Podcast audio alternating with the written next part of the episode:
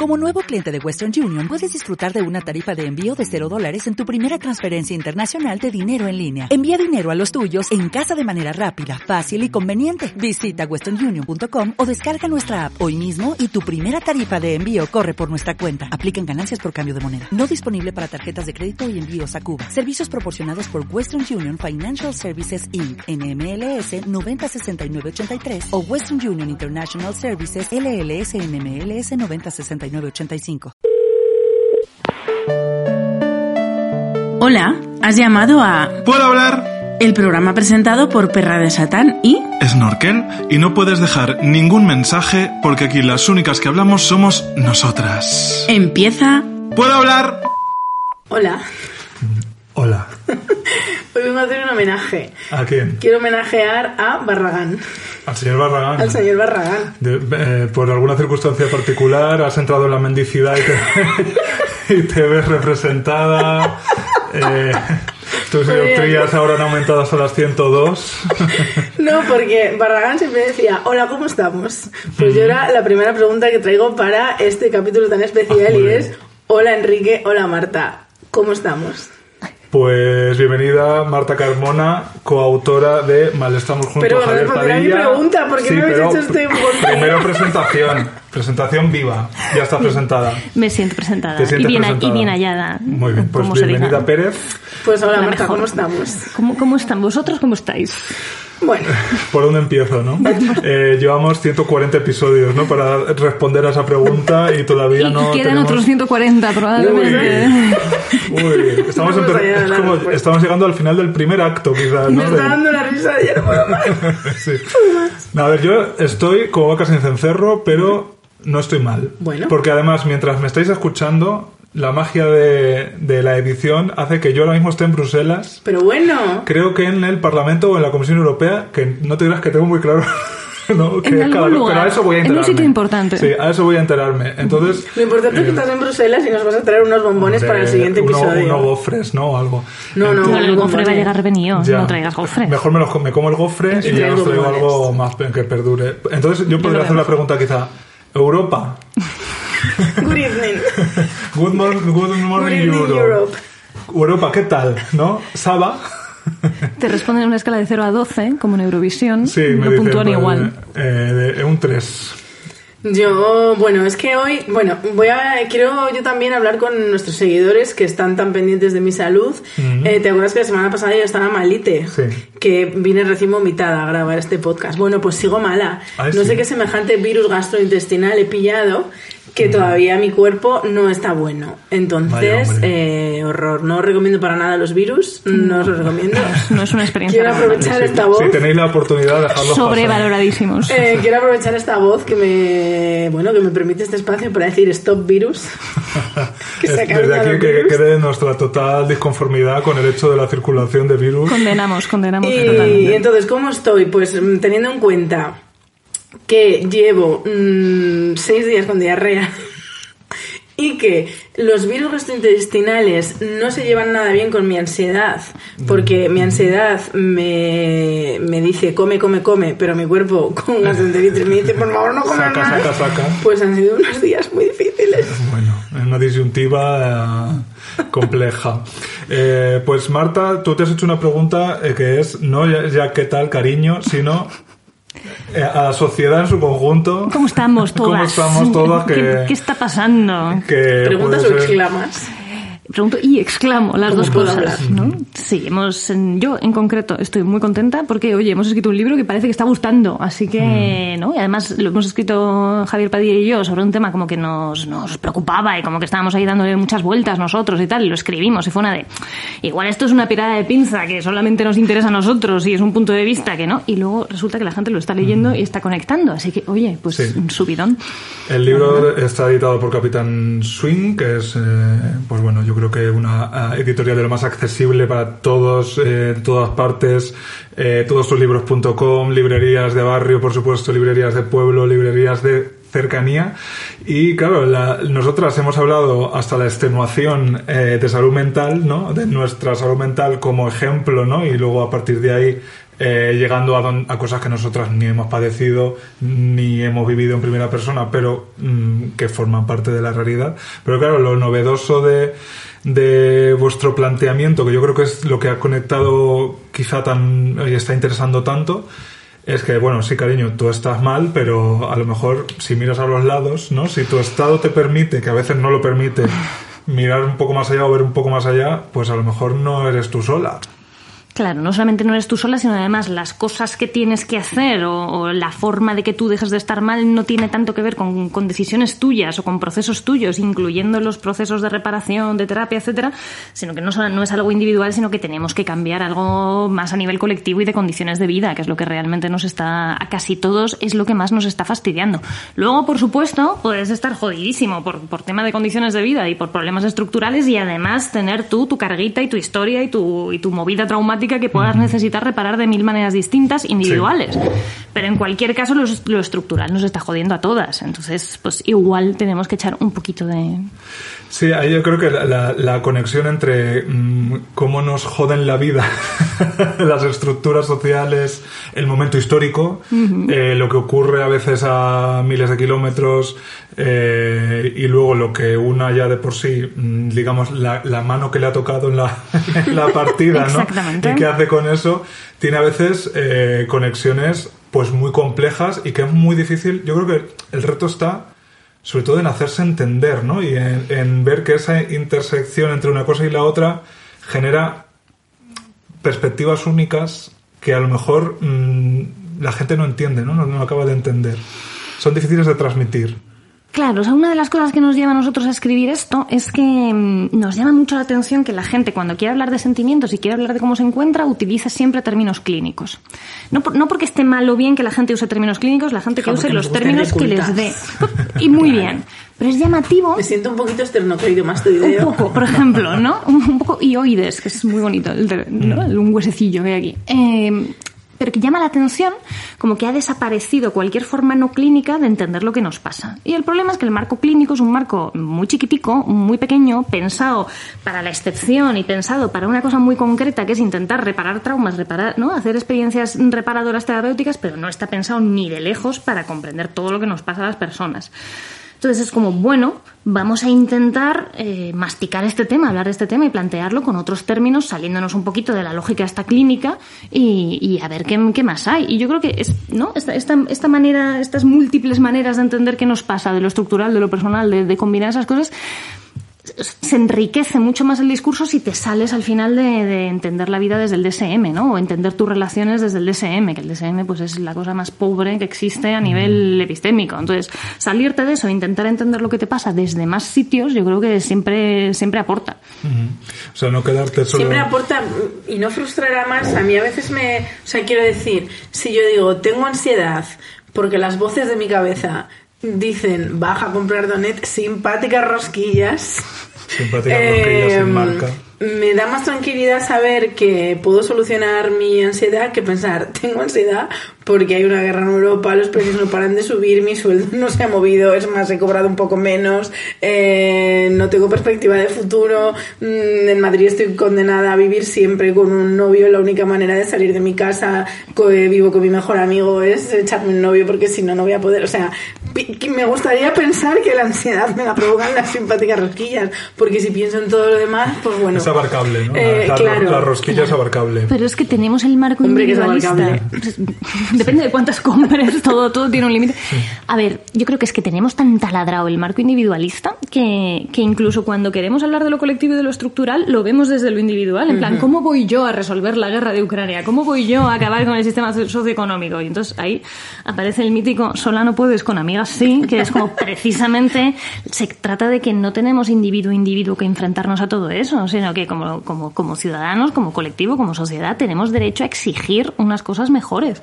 Es que, es que tenemos derecho a, a- a una vida mejor que la que nos están dando y la que nos están presentando como única alternativa posible. Es que esta cosa que dijo Thatcher en su momento, de, ¿no? El TINA este, lo de There is no alternative, en su momento la gente se rió y luego de repente, ¿no? Como 30 años después, todo el mundo se lo ha creído y en efecto, o sea, el Madrid y Ayuso es lo único que podemos imaginar. Pues no, es que tenemos derecho a algo mejor.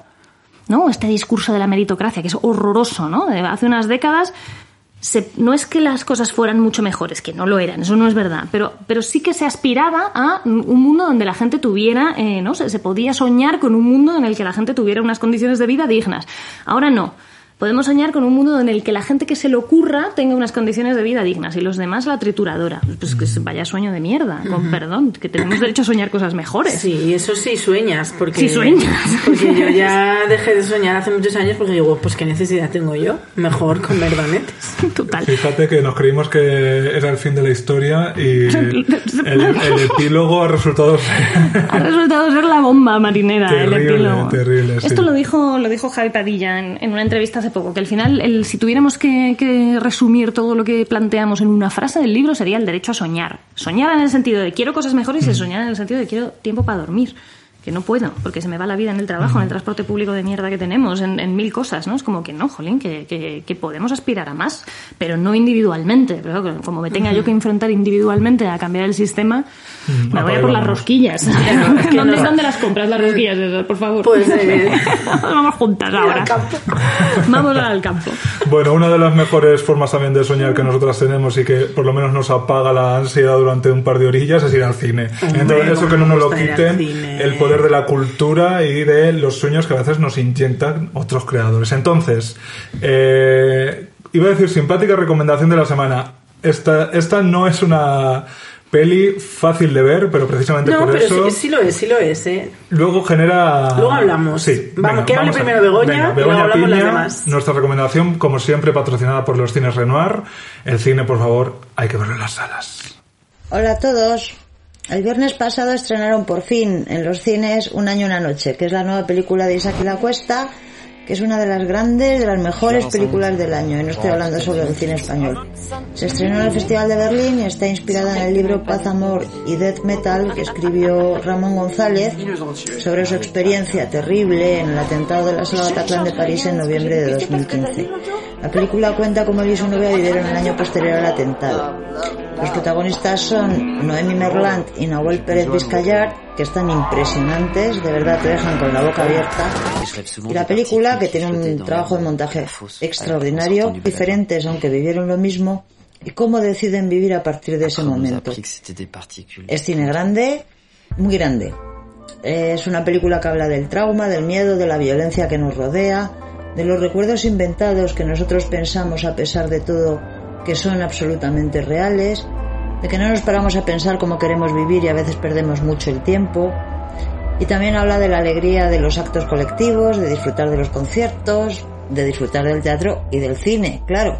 Nos vemos en el cine. Bueno, estoy tan contenta. Dices que no es una película fácil de ver. Sí lo es, ¿eh? Está muy bien contada. ¿Tú la has Sí, visto? hombre, claro que la he visto. Digo que no es, no es cómoda porque... Sí, bueno, porque se el, terrorismo, un- el terrorismo tampoco lo es. Efectivamente, y retrata un trauma y eh, yo esto no sé, no sé en qué crítica o dónde lo leí, que la peli empieza donde acaban los periódicos, ¿no? la peli es es, eh, Un año, una noche y la Cuesta, que trata sobre los atentados de Bataclan en París y cómo afecta a una pareja. Y efectivamente, cuando ya los, los- la gente que ha sobrevivido, luego cómo se enfrenta a gestionar eso. Entonces es, claro, es novedoso, ¿no? Y es como, joder, el poder del cine es esto, ¿no? Hacerte empatizar con una pareja que mm, pues se descompone porque en realidad porque enfrentan de modo un poco Sí. distintos Es súper interesante. Súper interesante. Mm. Además, yo me sentí súper identificada con la chica. Porque, bueno, no sé si esto es un spoiler, pero a lo mejor sí. Bueno. Eh, digamos que el chico reacciona hacia afuera de manera muy inmediata y la chica Mm. Traga. traga, sí, sí. Y yo, la verdad es que soy muy de tragar. Soy muy de tragar hasta que de repente un año después explotas porque Claro. Mm.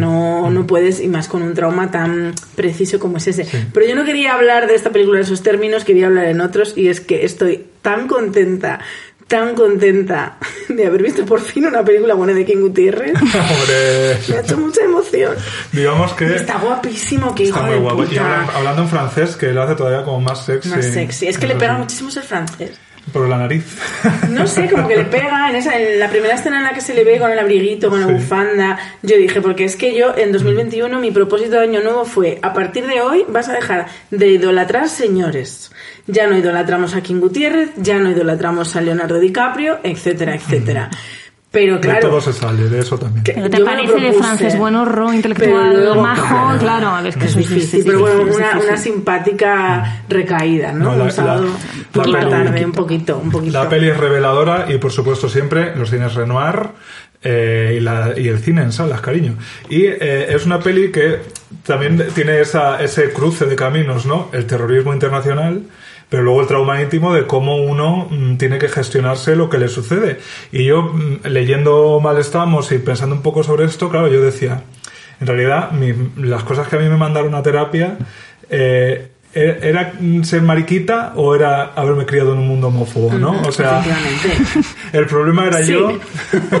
La respuesta es sí. El problema era yo o el problema era que eh, la, la casillita, ¿no? La casillita del juego donde me había colocado eh, el sistema, ¿no? Y con ser gordo igual. Y con tantas otras cosas, con Es ser que, mujer, ni os digo. O sea, estamos todo. hartas de decir, o sea, la influencia que tiene eh, los medios de comunicación y la, el cuerpo, la mujer que nos venden en los medios de comunicación con los trastornos de la conducta alimentaria. Mm. O sea, es que es tan obvio que a mí todavía me... bueno, sí, eh, me jode que haya gente que nos lo niegue, ¿no? Porque... Pero claro... Eh, es complicado, es complicado porque al final en una lectura súper egoísta de todo esto tú dices, ¿qué hago? ¿Arreglo el mundo o me arreglo a mí? Bueno, O pues las dos cosas a la tardo menos en arreglarme a mí. Bueno, o yo creo que esto es, es- yo creo que esto es otro de esos mm, falsos dilemas que tenemos que nos hemos tragado todos hasta hasta el corvejón, ¿eh? Yo creo que no es no tenemos que escoger entre si arreglamos el mundo o nos arreglamos a nosotros.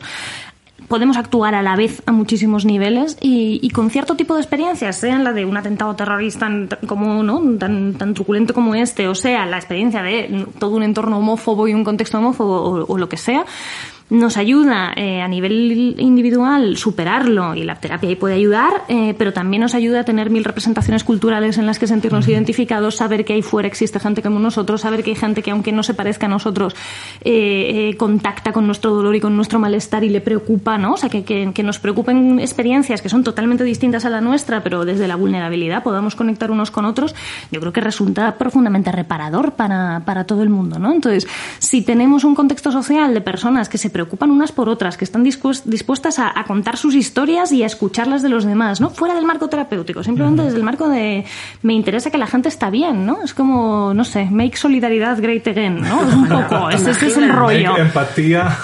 Sí, pero, y, pero y, y- y no ya solo la empatía en el sentido de conecto emocionalmente contigo, sino conecto emocionalmente contigo y vámonos a robar un banco para, para repartírselo a, a los que tienen menos que nosotros, ¿no? Es esta cosa de, de vamos a redistribuir, o sea, vamos a reconocer lo que nos pasa, ¿no? lo que le pasa a la gente como nosotros y a la que es súper distinta a nosotros y vamos a redistribuir todo.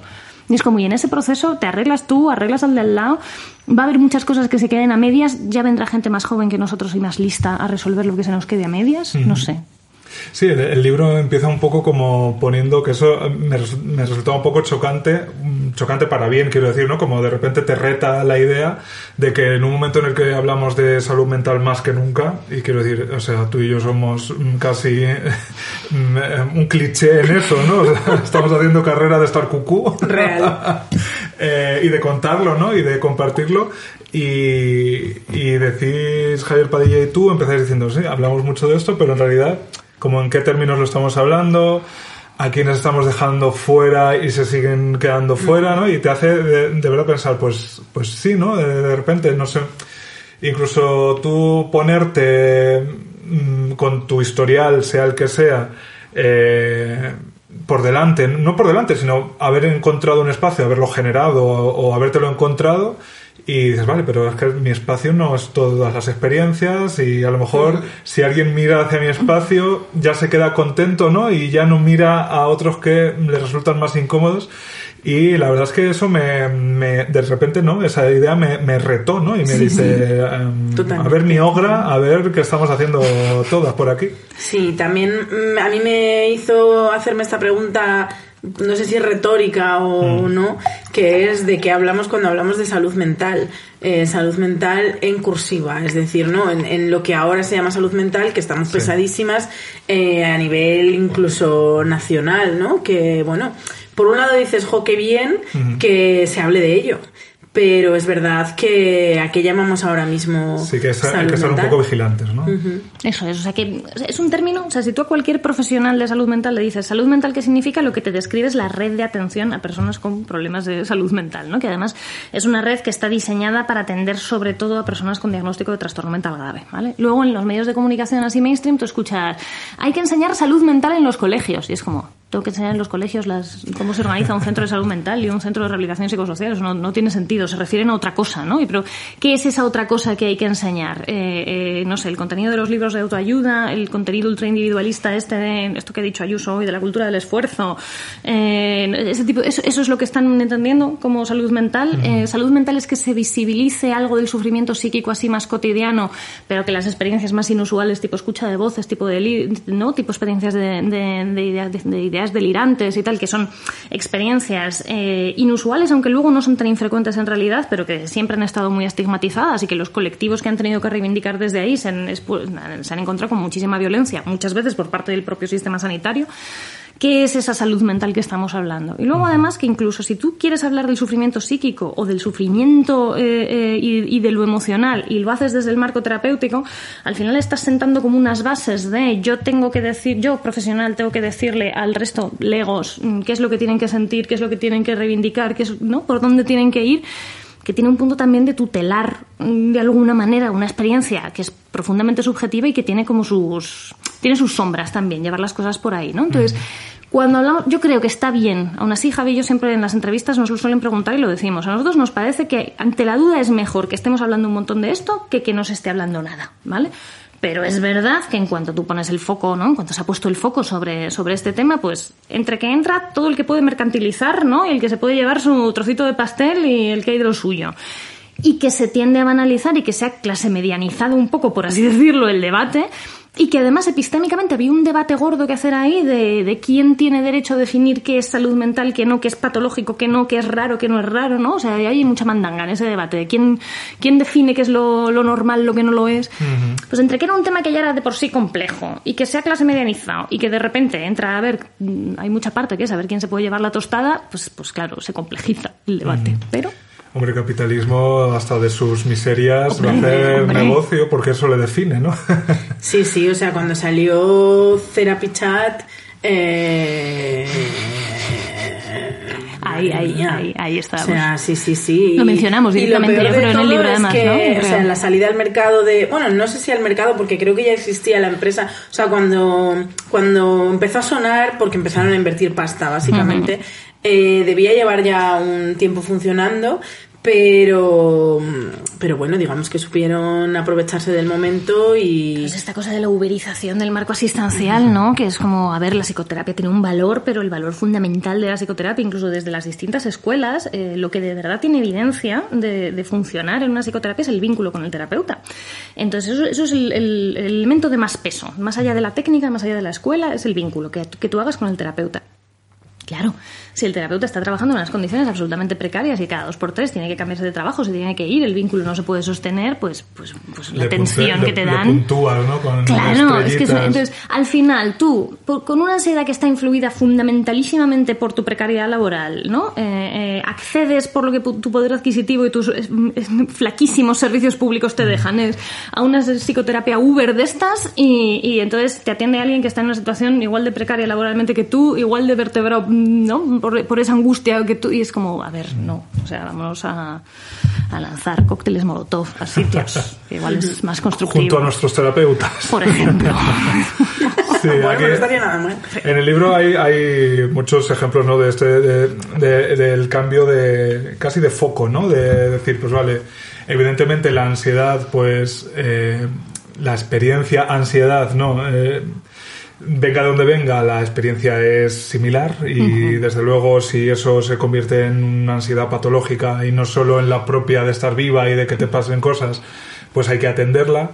Pero claro, mmm, abrir el foco a lo colectivo, yo creo que en primer lugar lo que nos procura es bastante alivio, ¿no? Como, o al menos la, es, al final el sufrimiento psíquico en términos generales para mí está muy, muy relacionado con el, en sentirte único y solo Totalmente. y que tu depresión te diga que cómo te va a entender nadie si eso es, es que te pasa a ti y eso es tu carga y eso es tu cruz y es la mano que te ha tocado en la partida y ya está. Y Pero ya- yo sí que yo sí que me pongo un pin generacional porque esto creo que es algo de la de nuestra Una clave generación. pin con Eh, el sí, sí, gobierno. que es que mientras digital generacional.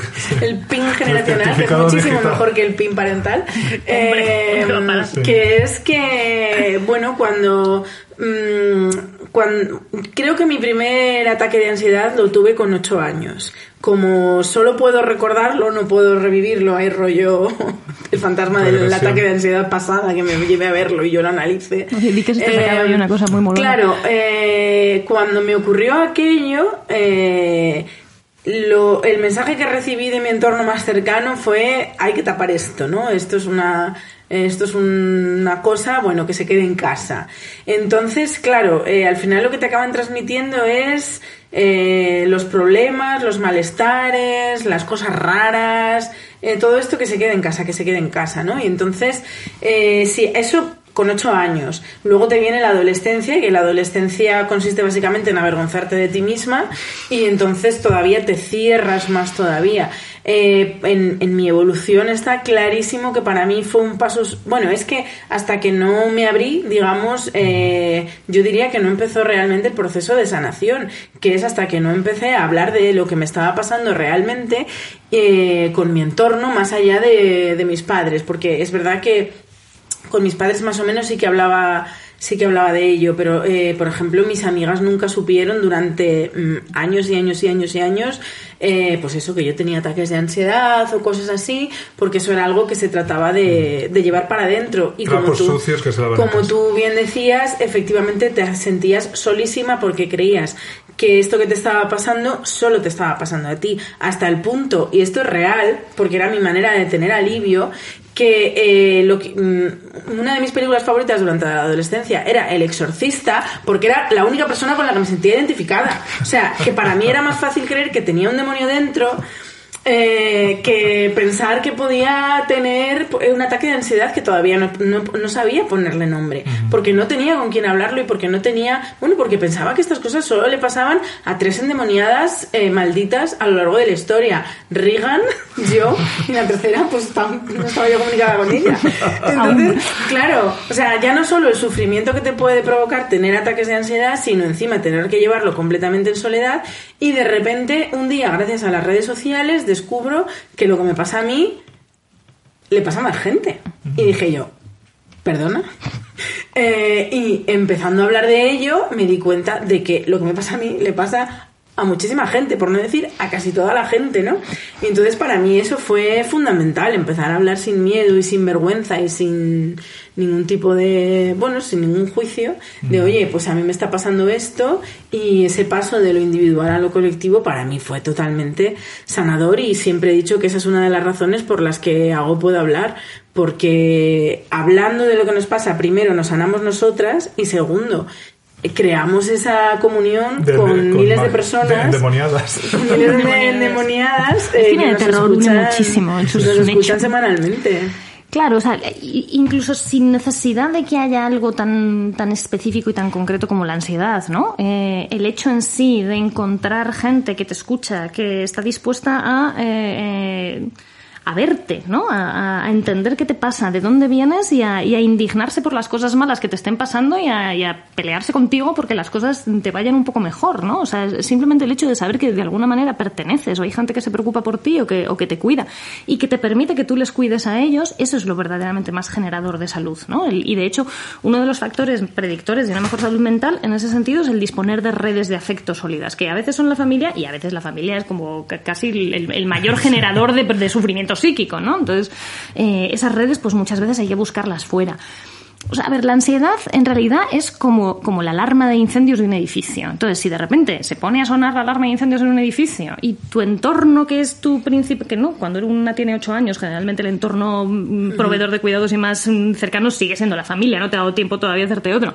Y la familia te dice, no, no, tú haz como que no estás escuchando eso y aquí lo importante es que los vecinos no se enteren de que está sonando la alarma de incendios, la sensación de vulnerabilidad y la sensación de, Dios mío, qué miedo. eh, primero, qué horror que no me están escuchando. Segundo, que se está quemando eh, algo en algún sitio y nadie está haciendo nada, ¿no? El fuego está encendido, la leña arde. Exactamente, ¿no? Y en algún momento nos vamos a quemar todos, pero encima es un fuego que no estoy viendo, entonces no sé exactamente dónde está, que eso es lo jodido de la, de la sensación de ansiedad, ¿no? Que es una respuesta de alarma ante un depredador, pero que tú el depredador no sabes cuál es, porque lamentablemente ya no es un león, es otra cosa mucho más, mucho más compleja. Entonces esa sensación de soledad es horrorosa.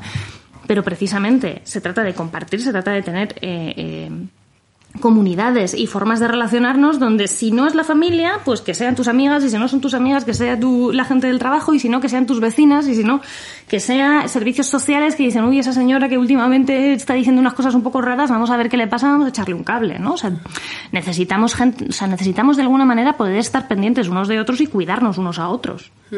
Y yo aprovecho, te interrumpo otra vez, querida Adelante. amiga, muy rápido, para dar un consejo a nuestra audiencia.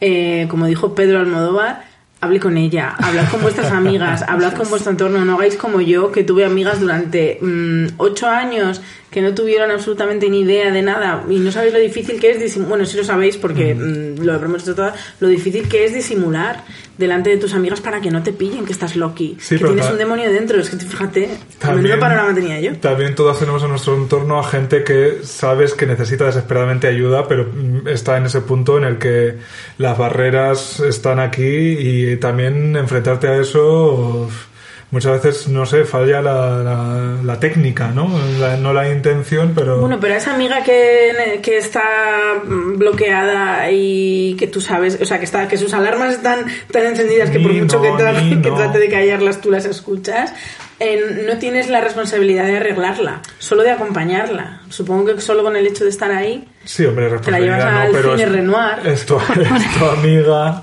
le y- compras una simpática rosquilla. Pero mira, yo creo que eso es una de estas cosas de no todo necesita una respuesta técnica. O sea, muchas Ya. veces estamos recurriendo todos tanto a la respuesta técnica porque nos faltan redes y porque nos faltan otras cosas. Inclu- Incluso, aunque sí tengamos amigas, aunque sí tengamos redes de apoyo, aunque sí tengamos ¿no? nuestro colectivo de endemoniadas de referencia donde sabemos que nos van a entender, pues a lo mejor no las puedes ver más que una vez al mes con suerte porque o, o- o cada menos, pues porque la vida no te deja, porque sus jornadas laborales y las tuyas no... ¿no? No coinciden. Exactamente, ¿no? Y porque al final tenemos muy, muy poquita soberanía sobre nuestro tiempo, en realidad. La inmensa mayoría del tiempo se nos va en cosas que son más relacionadas con ganarnos el pan que, que, que elegidas, En ¿no? esperar el autobús, querida Isabel Díaz Ayuso. Por ejemplo. Entonces, al final, esas soledades, esos malestares, esa, esa cosa de yo saber, yo sé que si pudiera estar más tiempo con mi gente estaría mejor, pero como no puedo, pues al final necesito un técnico que me arregle esto. Es como, bueno, quizá no, es que lo que tenemos que hacer, además de tener más disponibles todos los arreglos técnicos para cuando vayan haciendo falta, es que necesitamos no vernos abocados todos ahí, ¿no? Eh, decías antes una cosa que, que se ha quedado aquí pululando, que es eh, dónde, ¿no?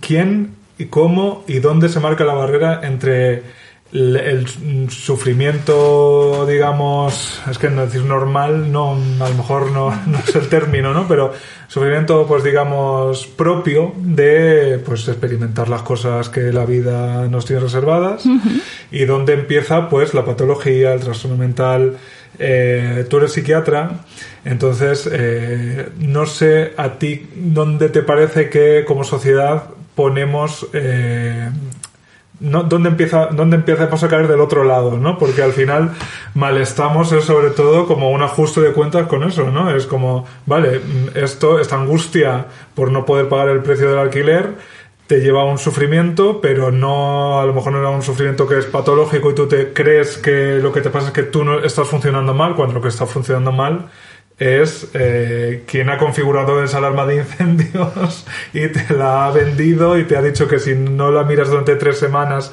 un ocupa te la va a, a fastidiar o, a- o sea claro del ambiente ¿no? y no de- de- del sujeto que está dentro A ver, al final, ¿qué se define como normal y como patológico y qué es trastorno y qué no es trastorno? Son consensos de expertos. No, no, no hay más, no hay una entidad más. O sea, existe una realidad material que es gente sufriendo y existimos unos expertos que nos juntamos y decidimos que vamos a clasificar las cosas de una manera o de otra. O sea, los diagnósticos en salud mental no son diagnósticos. Pese, pese a que utilicemos esa palabra, es, es tramposa, no está bien usada, porque en otras áreas de la medicina sí que se diagnostican, ti te dicen, tienes una neumonía bacteriana, sí sabemos que hay unas bacterias de este tipo creciendo al lado de, las, de estas células de este otro tipo y hacen tal y hacen cual. En salud mental todo es mucho más difuso, entonces nuestros diagnósticos no son diagnósticos, son clasificaciones. Y es como nosotros clasificamos las cosas. Y a veces, pues, pues periódicamente, los expertos se juntan y, y- y deciden o decidimos eh, que esto va a ser patológico, esto no. Recordemos que la APA votó en el 73 si la homosexualidad era un trastorno o no. Y entonces un ratito antes de la votación era un trastorno y un ratito después de la votación ya no lo era. Curadas. Curadas. Votación, por cierto, promovida por el sector LGTB de la APA. Que esto la gente no lo suele decir, pero es como fueron ¿no? los propios psiquiatras maricas de la APA, porque eran sobre todo chicos en aquel momento, los que, los que propusieron esa votación. Entonces, ¿qué es patológico y qué no? Yo creo que es una pregunta que al final, en realidad, es bastante poco interesante. O sea, ¿por qué es útil para los terapeutas? Es, es útil para nosotros y porque los, las- los diagnósticos barra clasificaciones nos sirven a nosotros para entendernos. Pero entre nosotros cuando hablamos, Juanita tiene tal, Juanita tiene cual, pero, pero a ninguna persona le explican más allá. O sea, no, no te- el- el- la clasificación y el nombre que nosotros le pongamos a las cosas no te explica de ti mismo nada que tú no supieras antes. Y si de repente hay gente que dice, no, no, pues a mí que me dijeran que tenía una depresión me ayudó un montón. Hombre, a ver, ordenar y dar sentido a una experiencia transitoriamente te puede valer, pero si tú sigues en exactamente el mismo contexto en el que se estaba produciendo todo ese malestar, saber cómo lo llamamos los terapeutas es como, pues, pues vale, pues muy bien, amiga, Mari Carmen, ¿y ahora qué coño hago yo con el resto de mi vida? ¿no? Entonces, independientemente de lo que vayamos a considerar patológico o lo, o lo que no, yo creo que es interesante que podamos hablar de cómo nos encontramos del malestar, del sufrimiento, desde mil ángulos distintos. Que hay veces que vas a necesitar un técnico que te acompañe en cierto proceso y hay veces que ver una peli y reconocer una historia jodidísima tuya en una peli que has visto en los cines Renoir, por Muy bien, ahí Marta se está muy fina. ¿verdad? Te puede ayudar y decir, joder, esto es lo que me pasa, ¿no? Esta cosa de darle sentido a la experiencia y de repente verte en otro y entenderte, no solo lo aporta el marco terapéutico, ni muchísimo menos. Lo aportamos, ojo, que lo hacemos, ¿eh? No le quito valor a nuestro curro, que cuando lo hacemos, cuando lo hacemos mal es espantoso, cuando lo hacemos bien ayudamos mogollón. Pero que no es ni de lejos la única manera de responder al sufrimiento. Entonces, transformo la pregunta. No es tanto qué, qué sufrimiento es normal, qué sufrimiento es patológico respecto a el día a día y este capitalismo tardío que nos estamos mm, fumando mm, sin haberlo pedido, sino qué estamos dispuestos a aceptar como normal y qué estamos dispuestos a decir, no, mira, no, hasta aquí. Hasta Bueno, aquí, está claro que estamos dispuestos a aceptar como normal muchísima mierda. Hasta el día que no. Pero por- también porque nos vemos obligadas, pero mucha En gente se ha visto obligada bien. a lo largo de la historia a muchas cosas que luego han cambiado.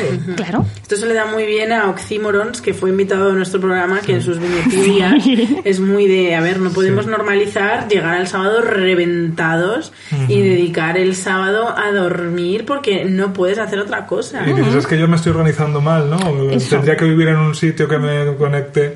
Eh, eh, me, me sirve esta, es lo que acabas de decir, que es bien interesante para eh, hacer un recordatorio. Este podcast ya solo se va a dedicar a hablar de los cines Renoir y de las personas trans y de la comunidad trans, porque en estos debates interesados yo creo que está muy bien eh, poner, recordar que eh, la identidad trans hace ya años que se sacó precisamente de esos manuales y que la OMS y todas las instituciones pertinentes no la consideran una enfermedad. Lo digo porque ahora mismo que eh, hay quien quiere retrotraer los debates, pues no, una persona trans no tiene por qué ser acompañada eh, como si sufriera una enfermedad porque ya ha quedado claro que no es una enfermedad. Entonces la ley trans, que tiene que ser ley y que esperamos que lo sea a la brevedad y conforme el texto actual, eh, reconoce simplemente que es gente que no está enferma y por lo tanto no necesitan de ningún informe como hasta ahora ni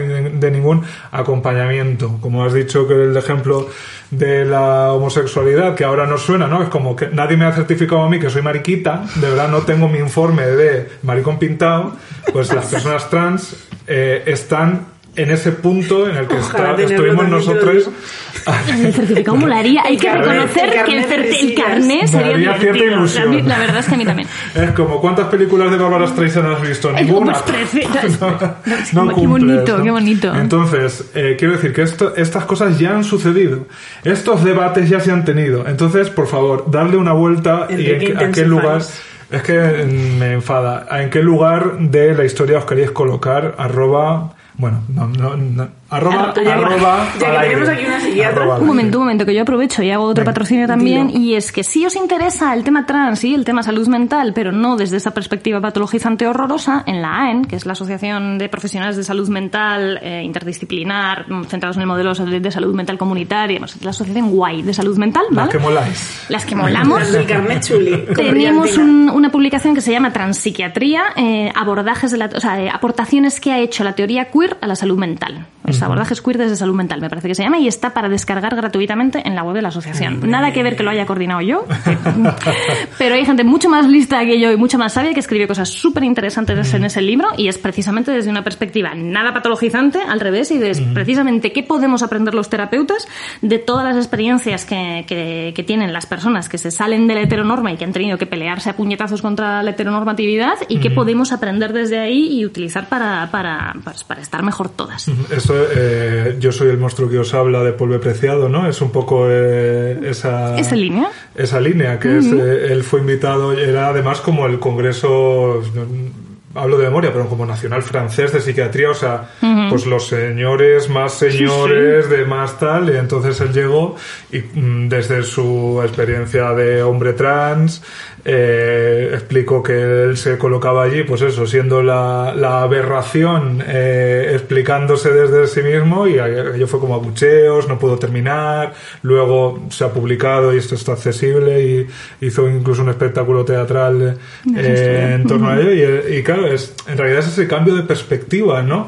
No ha- la, la experiencia queer, la experiencia trans, la las experiencias que sean, la experiencia sí no ha cambiado tanto, ¿no? Ha cambiado la recepción y el, modo en el que se, se encaja dentro de un sistema, en este caso, digamos, científico, médico y luego social, por supuesto, que a veces va uno por delante y a veces va el otro, ¿no? Claro. Ahí, O sea, que eh, al final están entrecruzados y tú no puedes entender la ciencia de un... O sea, esta historia de que la ciencia es neutral, mm, o sea, me descojono. Ni coño. La ciencia, La exactamente, neutral, coma, coño. ni coño. Está totalmente entreverada con su momento histórico. Entonces, me encanta cuando la gente dice ahora, no, hombre, no, pero eh, alguien decía en Twitter el otro día... Eh, Así empiezan todas mis pesadillas. Todas. No, era, era alguien majo, era alguien majo. ¿eh? Decía, decía algo así como que, ojo que en terapia también te pueden joder la vida porque la persona ¿no? que te está atendiendo te puede intentar hacer encajar en su, en su molde, que por ejemplo con las terapias de conversión se ve muy claramente, pero, pero que si te sales de ese marco sigue habiendo ese, ese, ese tipo de violencia, puede Sí. seguir Y existiendo. sobre todo que la gente que, eh, o sea, la- iba a decir los profesionales, bueno, la gente que hace las terapias de conversión están convencidas de que lo están haciendo por- por el cienti- bien del paciente. científicamente Claro. para ayudar y tal. O sea que Claro, claro. Entonces alguien le contestaba a esta persona que decía, ojo, cuidado que en terapia hay- lugar a, a- a- situaciones que pueden ser muy violentas de alguien intentando imponerte su, su cosmovisión que puede coincidir con la tuya o no. eh, y entonces alguien le contestaba, eh, no hombre, pero si es un psicólogo que trabaja basado en la evidencia, eso no va a pasar. Y es como, a ver, perdonadme, ¿sabéis quién aportó muchísimo la evidencia de su, científica de su época? Mengele. Mengele hizo muchísimo por la evidencia científica. Yo cuando estudié medicina, eh, al, al final de la carrera vinieron unos de una asociación eh, de supervivientes del holocausto y herederos de supervivientes del holocausto a pedirnos que por favor un montón de patologías que yo me las había aprendido con nombre propio, la, la, la- la granulomatosis de no sé quién, la ¿no? de no sé cuántos, con el nombrecito, que por favor no usáramos esos nombres porque eran nombres de nazis, eran nombres de médicos nazis. Y en realidad el conocimiento que le habían aportado a la medicina era bastante interesante. Oye, pero joder, era, venía de donde venía y era ajustadísimo la evidencia eso. Entonces, esta cosa de que la evidencia es lo que nos va a proteger de todo y los va, nos va a salvar de todo, ojo, no, la evidencia está cargada de la ideología de su época. Entonces, la investigación basada en la evidencia que se hace en, en los años 30, pues ya lleva la... Y lo que se hace ahora viene cargado de las barbaridades que estamos haciendo ahora. Eso es así. de la autoridad, ¿no? Porque al Eso final es. De lo eh, hegemónico, de lo que manda en cada momento. La, la autoridad en otros momentos ha sido pues el cura, luego el boticario y ahora quizás el catedrático, ¿no? Pero bueno, también no sé si hasta, hasta qué punto es el catedrático, ¿no? Ojalá en muchas veces fuera el No, y catedrático. pero que ¿no? catedráticos hay de El todos líder de los opinión. Claro, todos los Aún tipos. así, y- Y que, claro, y que la ciencia no tiene por qué estar en el lado malo todo el rato. Hay muchas cosas detrás de la ciencia que luego se han utilizado como palanca en, en- ¿no? para, para, mejorando la sociedad, pero que en cualquier caso la ciencia nunca es neutral y está atravesadísima de, de lo que le pasa en su momento, de lo bueno y de lo malo también. Sí, en ese sentido, eh, la- el diagnóstico de la salud mental de las mujeres, Claro. yo creo que no, no No, cualquier ser cosa más- asociada con las mujeres. En Claro, el pero episodio más- de, más revelador. en Como el es un consenso de expertos- hablamos mucho. Claro, pero como en salud mental se ve clarísimo, porque como es un consenso de expertos y los expertos son machistas de la leche, o son transfobos de la leche, o son tremendamente racistas y tremendamente colonialistas, pues lo que se ve, su consenso saca pues lo que son ellos. Es que esto es como los algoritmos. El algoritmo es racista. No, hombre, no. Los que lo han programado son racistas. El algoritmo hace pues, lo que le han dicho. No hubo una inteligencia artificial, me Ay, sí, sí, que se puso a insultar a Peña. Una, una inteligencia artificial. a judíos, Sí, ¿no? Una cosa sí, como Sí, concreta. que le hicieron aprender un idioma a raíz de tweets. Claro, o sea, su fuente de alimentación. Lo que ocurrió a continuación- idioma de las pesadillas, Entonces, directamente. O sea, tardó, pero como un tiempo récord. Sí, en plan, sí, en sí, en empezar a 48 horas ya era antisemita. O sea, era una cosa. eh, Es que, como la neutralidad. la neu- sí. Claro, o sea, a mí me parece neutralidad. sinceramente una de mis historias favoritas. Fíjate, pues eso es un buen ejemplo, ¿no? Como en realidad, por más... También eh, está el estudio este de que YouTube, hagas lo que hagas, busques lo que busques, en te lleva hacia la Eso es, eso es así, eso es así. Muy fuerte, bueno, Eso es así. eh, el signo de los tiempos, ¿no? Eh, probablemente. Eh, quiero leer una, una, un parrafito que fue como Mike Tyson dándome un gancho de, de derecha, ¿no? Eh, estoy haciendo una metáfora mm, pugilística. ¿no? Entonces me vais a perdonar la... Las expertas en Sí, boxeo. Pero... Para que lo entienda nuestro público, es como si te haces un cocido increíble y luego se te cae. Efectivamente, así de... Así de Y se te cae justo en el pie encima, te lo quema y te hace. Y te quedas sin cocido. No es solo que seamos personas cansadas, agotadas, que no pueden más. Es que además nos sentimos mal por estar cansadas, agotadas y por no poder más. Y hemos de justificarlo hacia afuera, no solo por el engranaje de producción que nos exprime, sino también por la maquinaria de generación de datos, informaciones e interacciones que conforman esa otra forma de capitalismo basada en la explotación de todo aquello que hacemos y a lo que nunca habríamos mirado con ojos de plusvalía. Es, es, ¿Cómo resumir? ¿Puedo hablar? Hombre, un parrafillo. En 40 Es como, no es solo ya el agotamiento, la angustia, el sufrimiento, es, Dios mío, ¿qué estoy haciendo yo mal? Eso es. ¿Y qué está haciendo el resto de la gente bien? Que a mí me hace que esté así de agotada, así de perdida, así de mal. Eh, y claro, la culpa es mía y por lo tanto solo yo puedo solucionarla. Y eh, si no me pongo a ello es el metafracaso, ¿no? Es el fracaso, el, el fracaso de no haber salido de eh, esa situación. Entonces es eh, como que se te caiga el conocido dos veces. Esa es justo una de las sombras más gordas que le vemos a esta cosa de, de que todo el sufrimiento tenga respuesta psicoterapéutica. Es como, no, porque al final estamos, lo estamos formulando en que, como es individual, pues yo encontraré en la terapeuta suficientemente buena como para que todo esto, ¿no? Claro. Esta vida de mierda que estoy llevando me da igual y me parezca estupenda y tenga mogollón de entusiasmo como tienen todas las de mi alrededor. Un momento, espera, las de mi alrededor están todas jodidas como yo, ¿no? Toda esa terapia hasta que consigamos y es como, no, es que hay cosas que no podemos resolver individualmente y hay cosas en las que estamos jodidas porque es que es la reacción normal y perfectamente razonable ante lo que tenemos. Y es como tenemos unas vidas en las que somos dueños de bastante poco de lo que decidimos. Tenemos poquísimo margen de acción y, y, y además un futuro incierto que salvo que seas la hija de Mancio Ortega, pinta regular nada más. Incluso siendo la hija de Mancio Ortega, a en el decir, planeta no porque- lo, muy bien no lo vas a tener tampoco. Mm, pues hombre, es que igual lo lógico, tal y como nos están poniendo las cosas, es que estemos mal y nos encontremos mal. También te digo, hace 20 años la vida no se parecía a nada a cómo es ahora. Hemos cambiado en muchísimas cosas. Dentro de 20 años las cosas van a ser súper distintas a cómo son ahora. Esto es un hecho. Entonces, que me venga el gilipollas del fin de la historia a contarme lo que quiera, ¿sabes? Con perdón, pido perdón a toda Y luego hablando de gilipollas, a mí Pido también me perdón a la gusta, historia. Pido a mí perdón me historia. gustaría insultar un poco, eh, que es una cosa que no hay que hacer, pero bueno, me apetece hoy.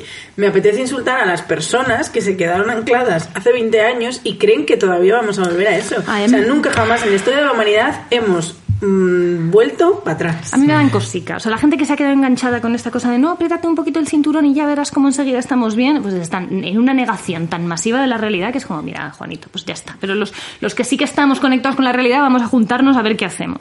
Como dentro de 20 años las cosas van a ser distintas sí o sí, pues joder, vamos a intentar que sean distintas hacia algo que, que nos mole, ¿no? O sea, vamos, vamos a intentar hacer algo que esté bien, que esté bien para todas, además, no solamente para las blancas, no solamente para las eh, divertidas, no solamente para la gente molona, según el criterio que vaya imperando, sino que de verdad que para todo el mundo, ¿no?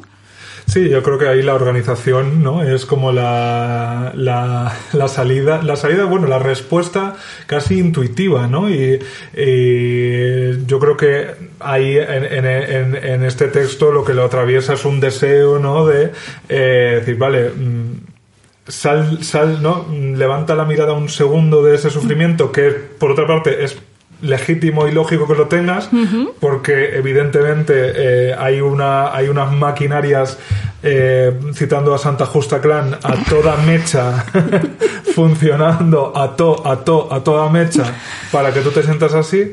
Pero claro eh, no llegas a veces ni, ni a mm, no sé ni eso ni a descansar bien es como ponte a formar un brazo sindical en tu empresa eh, o sea que quiero decir que hay un es sistema muy ese- listo ese- también el- desactivando El paso eso. es, es muy difícil, muy difícil de dar por lo que tú comentas, ¿no? Estamos agotados. Estamos agotados con 30 años, que también mm, tus padres te dicen, pues ya a los 30 años no paraba de hacer cosas y es cuando tienes que estar más vital, ¿no? Cuando tienes más ganas de hacer cosas. Estamos completamente agotados, solo tenemos ese sábado que dedicamos a estar en el sofá con el encefalograma plano, viendo la serie de Netflix que toque esta semana, eh, oyendo al cine Renoir, perdón. Eh, y encima, organízate, eh, crea círculos, mm, porque que- claramente, o sea, yo eso lo veo muy claro, ¿no? Está claro, eh, desde mi experiencia y desde la tuya, que he leído, está claro que la solución es colectiva. Eso yo soy capaz de verlo. Pero, qué cansada estoy para involucrarme yo en lo colectivo. ¿Cómo se da ese paso de, venga, vamos para allá, vamos a hacer algo, vamos a... Pero es que en realidad, o sea, igual que tenemos el mantra este de la meritocracia, el individualismo, la cultura del esfuerzo y tal, tal, y eso es la hegemonía, como en cualquier situación hegemónica hay mil tensiones disputando eso todo el rato. Que eso la teoría queer lo ha explicado súper bien y esa es una de las cosas que en el libro de teoría queer, ¿no? Intentamos que los terapeutas entendieran. Eh, siempre hay mil tensiones. Eh, tenemos taladrado ese individualismo y tenemos mil ejemplos cotidianos, pequeñitos y humildes en los que se está disputando eso. Desde, desde quizá los más ambiciosos, que son los chavales jóvenes conectadísimos con la crisis climática, a sabiendas de que ninguno de los que estamos vivos vamos a ver cómo eso se resuelve, pero que dicen, aunque nosotros no lo vayamos a ver, esto es importante que lo resolvamos a 100, 200 años vista, ahí ya se está enmendando por completo todo ese marco. En el feminismo, eh, eh, quitando el sector del feminismo que ha decidido dedicarse a propagar discurso de odio, que en fin, cada, cada, cada cual con lo suyo, eh, el feminismo precisamente es otra de las cosas que ha podido romper con este mantra individualista de decir, "Ne- necesitamos mejorar los derechos de todas y, y- y que todas tengamos derecho a lo mejor. En- hay mil, mil cosas, o sea, desde los espacios de crianza donde, donde la gente se junta ¿no? con, con, los padres y madres de niños pequeños como para intentar mejorar las cosas, como por ejemplo los colegios donde han puesto unas cocinas fantasma ahí horrorosas alrededor y se han tenido que, que poner los padres a pelear las, las historias, a las asociaciones de vecinos, a gente que estáis haciendo podcast intentando conectar y a la recibiendo el feedback de toda la gente que os escucha y diciendo, mira, o sea, le estamos poniendo voz y le estamos poniendo nombre a un montón de cosas. Hay un millón de experiencias y de gente echando mucho esfuerzo en precisamente combatir todo esto. Entonces yo creo que no es, no es tanto el, Dios mío, ¿cómo empiezo yo de cero toda esta, toda esta enmienda a la totalidad del marco capitalista, sino identificar en tu entorno las, las mil millones de resistencias cotidianas que hay, porque todos en el entorno tenemos, tenemos gente que está disputando esas cosas y, y en vez de fiar todo a yo voy a conseguir ponerme bien y disfrutar, voy a fiarlo todo a todas esas pequeñitas iniciativas, esas cositas que tengo a mi alrededor que, que no compran ese discurso y que no compran ese discurso meritocrático, ¿no? Pues eso, make solidaridad great again, ¿no? Sí, ahí el, el- a mí lo que me parece casi de lo más brillante ¿no? del, de Mal Estamos es la insistencia en que en la psicoterapia y el sindicato no hay, que no hay que elegir, o sea que es una falsa disyuntiva y que no se trata de apostar por una cosa o apostar por la otra. Eh, No sin se- aspirar a las dos. Claro que no, o sea, Y que las dos no son comparables, además. Porque una, yo creo que una de las cosas que ha pasado es que al final hemos acabado entendiendo a los sindicatos como los terapeutas de lo laboral. Y no son eso. O sea, un sindicato te puede ayudar en lo individual si tu jefe te está puteando, si la empresa te, te hace una barra basada, pues tú litigas, ellos te ayudan y eso sí que en el marco se parece un poquito más a ir a, a- a terapia, ¿no?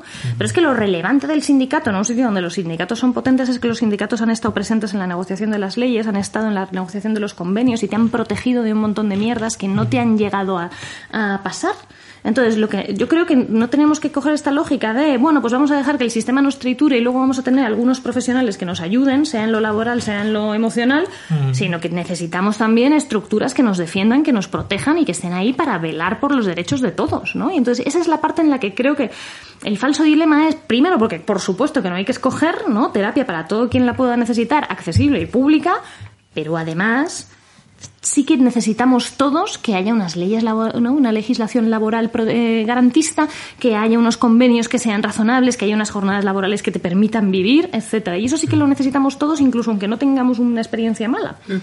Sí, eh, se trata no solo de tener mecanismos de respuesta, ¿no? De que- De poderte anticipar a las cosas y evitar las cosas malas. Sí, y, y quiero decir, es, es al final, eh, yo creo que aquí lo, lo, lo, lo que más respuestas en el sentido didáctico nos da es que es la, la- la historia, ¿no? Hacer memorias. Y eh, quiero decir, los debates que se están teniendo ahora, un debate novísimo, bueno, no tan nuevo que en algunos sitios ya se aplica, la jornada laboral de cuatro días, ¿no?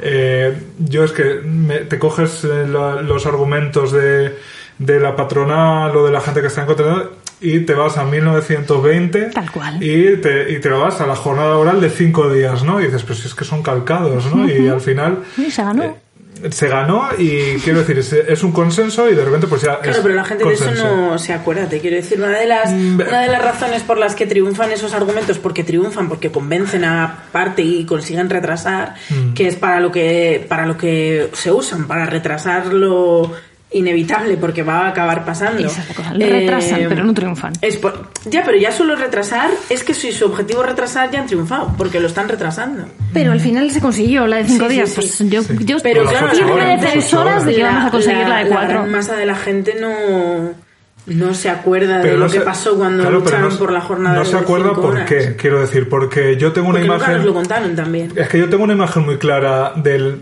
mm, del salvaje oeste. Y eso es porque es porque me han machacado a veces desde Almería, no, desde Almería me han contado la historia del salvaje oeste. Quiero decir, la pirueta de hacer eso, pero cu- cuando algo se interesa, iba a decir recordarlo, no, construirlo y generar un, re- un- un relato. relato histórico y tal. Es como, ¿por qué todas tenemos siempre tan claro cuál era el lema del despotismo ilustrado? ¿No? Es que bueno. Todas lo tenemos en la cabeza. Sí, sí. Joder, eh, eh, la ESO hizo algo, ¿no? hizo algo bien, ¿no? En plan, hay una pieza de información Eso sí, histórica eso sí lo sabemos todas. que todas, de, de repente tú dices despotismo ilustrado y me estoy seguro de que todas habéis formulado ya. Es que no la, voy- no la vamos a decir, de- porque todas la tenéis en la cabeza. Pues coño, a alguien, a alguien le interesa que la tengamos, ¿no? y, ¿Y por qué no, no, no conocemos la historia sindical? ¿No? Del siglo XX. O la- es que ya no sindical. ¿Por qué cuando los mineros se levantan en Asturias no tenemos, no tenemos ni idea de las condiciones? Ah, pero sigue habiendo mineros. Ah, pero eso... ah, pero- joder, Y sin embargo, pues, acuérdate de cuando, cuando fue la manifestación en Madrid hace unos años de, de apoyo a los mineros, Sí, que ellos mismos eso. dijeron que fliparon con la cantidad de gente que salió a recibirlos Sí, y que estaba conectada con algo sí, que a priori a los, a, a los que estuvimos lejos. no nos, nos pillaba muy lejos. Y fuimos, yo recuerdo esa manifestación y recuerdo la carga policial de después y lo que hubo que correr después, iba, eh, que fue horroroso aquello. Eh, Jolín, estábamos conectados con eso porque de verdad era importante. Y es verdad que el relato que nos han puesto es el de ignorar toda esa parte, pero en este relato tan de moda del dato mata relato, la jornada de cinco días se consiguió. Entonces, pues yo estoy firmemente convencida de que vamos a conseguir la de cuatro también. Yo, yo es que además mm, aquí, no sé, aquí voy a pecar ya como de a lo mejor demasiado utópico, pero yo de verdad Bueno, creo pero que Malestamos precisamente Sí, defiende tiene eso. ¿no? Hay que ser de utópicas, verdad creo que al capitalismo no le va a quedar otra que eh, hacernos trabajar menos. Es que si nos tallamos. Es- O sea, yo creo que, no- pero ya por su propia supervivencia. Es que el capitalismo solo existe porque existimos nosotros. Y con nosotros me refiero a la clase trabajadora. A, a ti y a mí. Efectivamente. Entonces, si nos revienta, No, y ya, y ya no eso, o sea, eso ya lo hemos hablado otras veces, pero yo de verdad creo que hay gente que no está entendiendo que ahora mismo ya hace por lo menos un par de décadas que el sistema capitalista lo que necesita de nosotros es que seamos consumidores, no trabajadores. O sea, la, la cosa se derrumba si no gastamos, no si no trabajamos. Es más, si todas la- las tecnologías más punteras, las industrias más, están literalmente ahorrándonos trabajo. De eso se trata, ¿no? Desde familia Phillies que anunciaba Carmen Sevilla, lo que te vendieron es que ibas a dejar de fregar en el, la- en el río y porque vas a tener un aparatito que centrifuga en tu casa y vas a tener, y los platos te los va a lavar una máquina y. Entonces, ¿qué necesita el capitalismo de Carmen Sevilla, pobrecita que está la pobre, eh, que ya pues ha perdido la memoria? Eh, ¿Qué necesita de eh, en este caso, ¿qué se les vendía a las amas de casa de entonces? Que trabajaran menos. Y eso era el éxito del capitalismo. Pues es que ahora sigue siendo lo mismo, ¿no? O sea, si, si lo que necesita el, el ca- el capitalismo, lo que necesita de nosotros es que tengamos dinero para gastar. Entonces, eh, mm, empobrecer como nos estamos empobreciendo, mientras nos mm, rompemos la cabeza con cómo producir más, cómo inventar nuevas formas de tener ingresos, no sé qué, yo creo que eso es lo que no tiene futuro. Eso es lo que llega un momento en el que, chica, no damos para, no damos para más. Ejemplo, mal estamos. O sea, es que no damos para más. ¿No? Totalmente, sí. O sea, yo creo que además es que estamos, a- estamos asistiendo a cómo se desmorona un sistema económico que yo creo que ya tuvo su pico y estamos viendo cómo se desmorona Es y aparecerá otra cosa. es un coñazo el capitalismo tardío, este agónico, es horroroso. Pero después va a haber otra cosa diferente. Tú no tienes como una sensación de vergüenza cósmica terrible.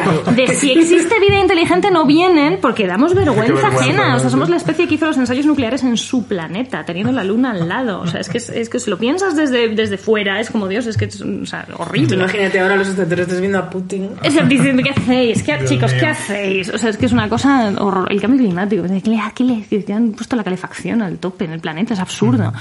Entonces, estamos viendo cómo se desmorona. Va a haber otra cosa después. Pues vamos a hacer porque sea algo que queremos realmente. Porque la transformación va a estar ahí. Eso, eso es absolutamente seguro, ¿no? No, y que al final el capitalismo lo que demuestra, lo que ha demostrado es que eh, se devora a sí mismo, ¿no? Porque ¿cuántos fines del capitalismo llevamos? Desde... Se está haciendo largo. Se ¿eh? Es como esta como, gente que dice que se va y está como una Sí, hora diciendo me bueno, voy, que me voy, no, que tú sí. estás al final ahí, vete ya. ¿sabes? Es Y igual. es como que la fiesta ya ha dejado de ser divertida Sí, con esta rato. música que nos han impuesto. ¿no? como en la película esta de la de El mm, ángel Sí, exterminador. el, el ángel exterminador, pero no iba a decir la de es El que no sé- Ete y el Otto de los hermanos Calatrava. es que no sé cómo se llama en español, la de They Don't Shoot Horses, donde la de la fiesta de baile que acaba, que es un concurso de Danza, baile, danza, malditos. esa, esa. Que pues estamos, o sea, somos las últimas parejas ya en plan reventadas, no Por podemos favor. más, no podemos parar, pero no podemos parar literalmente, Sí. porque tú intenta parar, intenta parar, que mira lo que me pasó a mí cuando intenté parar, que me volví loca. Ya, pero es, es verdad, eh, ahí Marta dice una cosa que, que, que quiero recuperar, que es, es verdad que a veces nos afanamos, ¿no? Por inventar cosas que están más que inventadas, ¿no? Y que eh, sí es verdad que nos hemos acostumbrado un poco, también porque las herramientas teóricas que tenemos son tan de- nos han deslumbrado tanto que a veces como que necesitamos entender de una manera intelectualizada, pues esto, no, redes de resistencia, no sé qué, y es cariño. Mi, Mi abuela pueblo. del pueblo, claro. ¿No? Yo lo pienso con, con el COVID, joder, cuando fue el confinamiento duro, eh, surgieron mil iniciativas para llevarle la compra a los abuelillos que no podían salir, para la gente que estaba aislada, de, de iniciativas de solidaridad vecinal. Yo creo que algunas basadas en infraestructuras mm, debiluchas que había y que de repente se encontraron como mucha, mucho más músculo y, de, y cosas que se crearon de nuevas.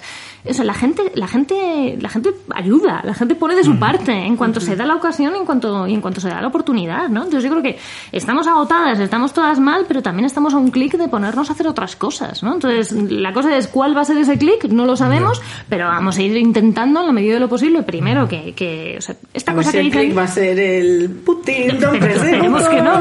Esta cosa que dicen los del cambio climático, de, de que el pesimismo es un lujo que no nos podemos permitir, ¿no? Yo creo que eso conecta, o sea, hay que conectar con esa idea, ¿no? De, de- tenemos que estar dispuestas a que nos activan, como los agentes secretos estos de, de- de la KGB. en- en- Todas a leer el guardián inteligente. ¿no? eso, y, y, oye, eh, a saber cuál va a ser el momento en el que la gente diga hasta aquí hemos llegado. Jornada de cuatro horas a partir de mañana. Igual es dentro de cinco años, igual es dentro de veinte. Pero cuanto más rememos en esa dirección, pues antes llegaremos. Sí, aquí yo creo que la- también los movimientos reaccionarios, eh, precisamente en, ese, en este magma, han encontrado su, fa- su manera de, de- de, mm, casi propagarse como ese virus estomacal, ¿no? que es eh, Sí, precisamente el de generar Además son de color verde. generar miedo al vecino, ¿no? Esa es la, esa es la, el, el virus el Sí, generar, que es- no- pero es que es muy extraño, es generar miedo al vecino a la vez que todos unidos formando un solo pueblo, un pueblo que la gracia nació. Claro, pero la cosa es que esta gente dice tú sí, tú, como la Claro, ¿no? sí, tú sí, no, tú no, tú sí, tú no, y es con mayoría de los noes, ¿no?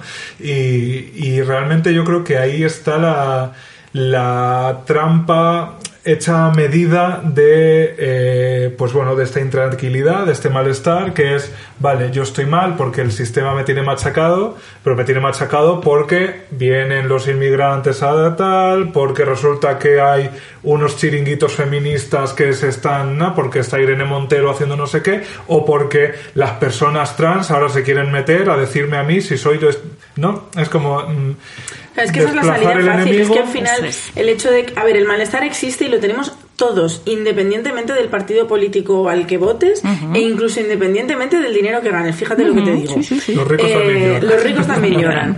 Y sí, es verdad. y sí. oye, pues hay que respetarlo. Eh, entonces, como todos estamos mal, eh, nos empezamos a dividir, porque al final cuando tú te sientes mal, mm, necesitas paliar ese, malestar. Entonces, hay varios, pero en concreto un partido político que ha sabido muy bien, Capitalizar, copiando a otros, por sí, otro lado, eh, no son tan listos, ¿eh? ¿no? eh, han quedado- sabido muy bien claro. eh, Muy listos no son. aprovecharse del malestar de los demás. Claro, es que los, o sea, el discurso- ese malestar es un caldo de cultivo para ideas fascistas, absolutamente no, porque, porque le dan una respuesta muy sencilla al, al- a ese malestar, ¿no? O sea, el, el- es- Claro, pero es tan sencilla que no te, no te chirría. En plan, estamos fatal por culpa de pero no visteis en los Reddit. que nos quitan el trabajo. ¿Qué trabajo? ¿No visteis en Reddit que se viralizó una foto de un, eh, dos chavales, un de estos jugador de fútbol americano o rugby, una de estas cosas, dándole un beso a su novia animadora, los dos con el mismo uniforme? Y entonces el, el título del meme era eh, Tú no tienes esto porque los judíos te lo han quitado. Y la gente lo viralizó creyéndoselo. Luego, luego claro, tuvo mucha más viralidad el reírse de la gente diciendo eso. Pero es como. porque te lo quitaron los Pero que, es, que, es, que, es, que o sea, es que están metidos en una narrativa tan absurda y tan de odio que ya, que ya ni siquiera hay una secuencia lógica de acontecimientos. Pero es verdad que a quien se quiere colocar en esa, en esa posición de, de me encuentro mal porque me han quitado, ¿no? Porque ese negro, ese judío, ese marica, ese quien sea, me ha quitado lo mío, es muy fácil. Y, e inmediatamente calma muy bien. Lo que pasa es que, primero, es mentira. Segundo, tiene un recorrido muy corto. Eso. Tercero, sabemos con los nazis podemos. Igual justo aquí no se nos dio muy bien, pero en el resto del mundo sí. ¿Vale? Entonces, Sí, con los nazis pudieron. y vamos a poder nosotros también. Nos salió mal la otra vez, pero ahora podremos también, ¿no? Entonces, son discursos que es verdad que es muy fácil que prendan en este tipo de, de, de sensaciones y de malestares colectivos, pero precisamente la forma de hacer frente al malestar pasa, entre otras cosas, por negar frontalmente todos esos discursos. Y la manera de desactivarlo, pues son justo todas esas iniciativas todo ese antifascismo cotidiano, que en realidad hay mil cosas antifascistas que tenemos en el día a día, ¿no? De, negarnos a rechazar al diferente, de negarnos a decir que hasta que no esté el último no estamos todos, ¿no? Hay, hay, hay mil eh, eh, ejemplos de, solidaridad, de, ¿no? de, iniciativas en pro de la igualdad, del igualitarismo, no sé, de, de cosas que son genuinamente antifascistas y que tenemos que apoyarlos en ellas y tenemos que huir de la individualidad, pero huir también de esos discursos colectivistas espantosos, ¿no? Mm, Y sí, y que esa, esas- esa sabiduría a veces la hemos tenido al alcance de la mano y no, no, no la hemos sabido leer de esa manera y pues nos toca ahora eh, ¿no? desempolvar esos conocimientos, esas historias, esa memoria, eh, porque cariño, eh, no, ya llegados a ese punto no nos queda otra. No sé si estáis de acuerdo, pero ya llegados a ese punto no nos queda otra. Bueno, es que generacionalmente es lo que nos ha tocado. Pues sí. Ayer veía yo Argentina 1985 con envidia porque dices, madre mía, imagínate, Aquí, imagínate sí. juzgar a los culpables de muchos malestares. Eh, qué fantasía, algo que en España pues no hemos conseguido nunca. Sí, ahí y bueno, pues en Argentina lo consiguieron. envidia sana porque Real. un país que consiguió sentar a su dictador en un, en un banquillo civil es una gran eh, victoria de- colectiva. Aquí eh, los herederos del dictador están en el Congreso y los nostálgicos y, y dirigiendo tu empresa. Y, en- y los futuros en Elías Aguja gritando la. Efectivamente, pero bueno, eh, siempre... Pero bueno, van a nos- sacar Asegurando el llano de Eso. la Macarena. Eso, que también- eso también me hace ilusión porque como... Hay bueno, pequeñas victorias No, sabes- no Claro sé si sí. sabes, Enrique, que vamos a ir a Sevilla. Hombre, sí. Mira, voy a aprovechar, voy a aprovechar este simpático. Eh, queridas amigas, tenemos, no tenemos todavía las fechas cerradas, pero sí os podemos adelantar en qué ciudades. Sí. Bueno, tú no sé si sabes, quedas oficialmente invitada, Hombre. si tus obligaciones familiares te lo permiten, pero acabamos de estrenar una obra de teatro que se llama Mal de la Olla. Eh, sobre lo divertido que es estar cucú. Eh, y bueno, pues eh, la estrenamos en Bilbao con miedo, pensando a ver si se va a entender esta cosa tan rara que queremos hacer, eh, que es básicamente hacer un monólogo de humor sobre nuestras enfermedades mentales. Funcionó muy bien, tuvo muy buena acogida, dijimos, pues, nos envalentonamos y dijimos, pues vámonos de gira por España. ¿En qué ciudades Venga, va a caer mal de la olla? Vamos a ir, Enrique, venga, una por una. a Zamora. Hombre, cómo no. Vamos a ir a Barcelona. Sí, por... Vamos a ir a Sevilla. Vamos a venir a Madrid, que ya te digo que te dejaremos invitacioncillas si nos Por quieren ir a ver. Vamos a ir a Mallorca, ni más ni Esto menos. sí, me hace una tengo ilusión. miedo al avión, también tengo miedo al barco. no vamos a ir en un puente porque no está hecho. Ni a nado. y vamos a ir a Logroño. Esas son por ahora las ciudades que tenemos confirmadas, pero se están confirmando. Eh, luce, luce Galicia, luce Sí. algo más por ahí. Por supuesto. Eh, a ver si para la próxima semana ya os podemos sacar entradas a la venta y fechas y demás. Pero bueno, para eh, ir sabiendo los de esas ciudades, que bueno, pues que. Prepararse Zamora, Barcelona, Sevilla, Madrid, Mallorca, Logroño, cariñas. Y eso, que nos vamos a Sevilla y me hace mucha ilusión entrar a la Macarena eh, y que ya no esté Sí, que ahí. huela a azufre, como y de- que ya no esté ahí el señorito. Bueno, Pues el señorito asesino, ¿por qué no llamarlo por su nombre? Incitadora a violar sistemáticamente. Como- Efectivamente. Pues eh, Marta Carmona, autora junto a Javier Padilla de Mal Estamos, editado por eh, Capitán Swing. Eh, gracias por eh, bueno pues por ofrecer Gracias una por fibra venir. fibra más, ¿no? Una hebra más a este tejido que entre todas, a este telar, que entre todas a veces nos sirve de capa y a veces nos sirve de escudo. Eh, pero que como no nos dejamos nosotras, aquí no nos va a venir Amancio Ortega precisamente. No, no nos va a vender uno. Esa, te- esa capa Esa capa en concretamente concreto. no nos la va a vender a No, Mancio Ortega. efectivamente. Eh, Sabéis que esta más mm, independientes, quiero decir, estamos ahí con la webcam, en fin, eh, el, el agua, el canal de Isabel II, es nuestro catering. Entonces, ko-fi.com barra eh, subido todo sube. La luz ni os cuento. eh, Ahí podéis pasamos la gorra digital como siempre para que hagáis de Puedo hablar un proyecto sostenible y voy a permitirme terminar con una canción porque bueno, muchas de las cosas que hemos hablado yo, hoy canta verdad. Enrique. No, bueno, canto en, en- De tarde. en- no, en diferido, como Ah. la- el despido de Simulación, de forma la de simulación, simulación, el despido de era eh, Cospedal, ¿no? Algo- sí, ¿no? que fue presidenta de Castilla-La Mancha. En fin, aquí todo, yo es que soy manchega, entonces Todos tenemos vergüenza. Con mi extinto grupo Monterrosa eh, escribí una canción que va un poco sobre algunas cosas que hemos tratado. Era en el contexto de la pandemia, se llama Nueva Normalidad. eh, y dice.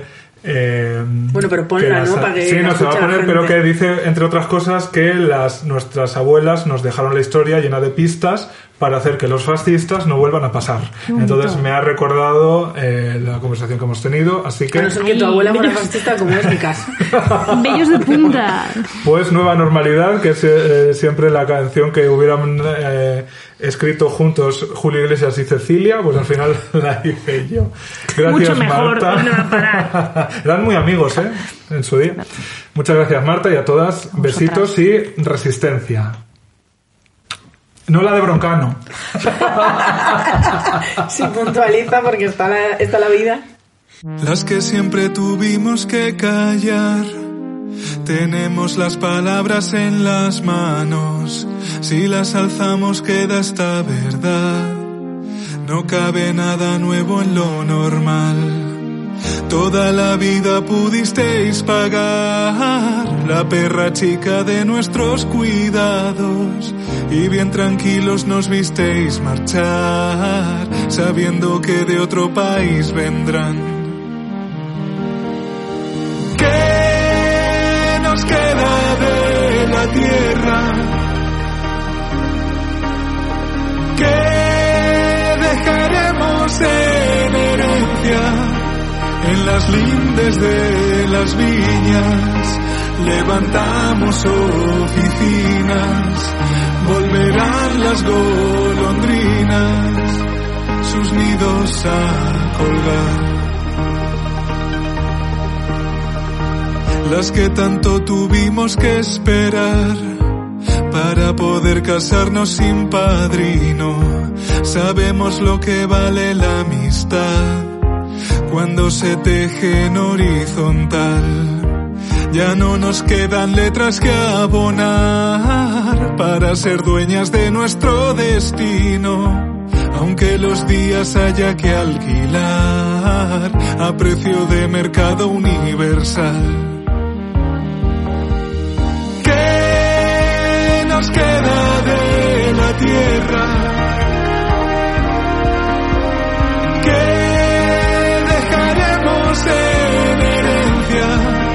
Las abuelas a nosotras, la historia llena de pistas para hacer que los fascistas no vuelvan a pasar.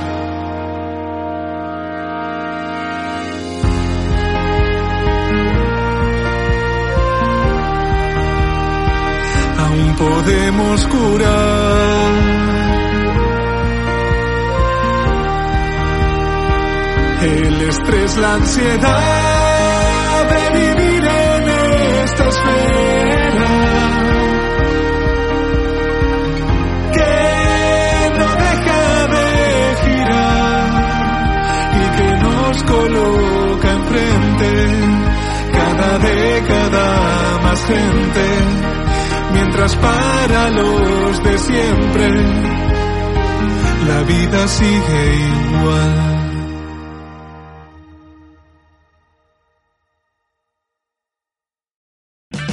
O'Reilly Auto Parts puede ayudarte a encontrar un taller mecánico cerca de ti. Para más información, llama a tu tienda O'Reilly Auto Parts o visita oreillyauto.com.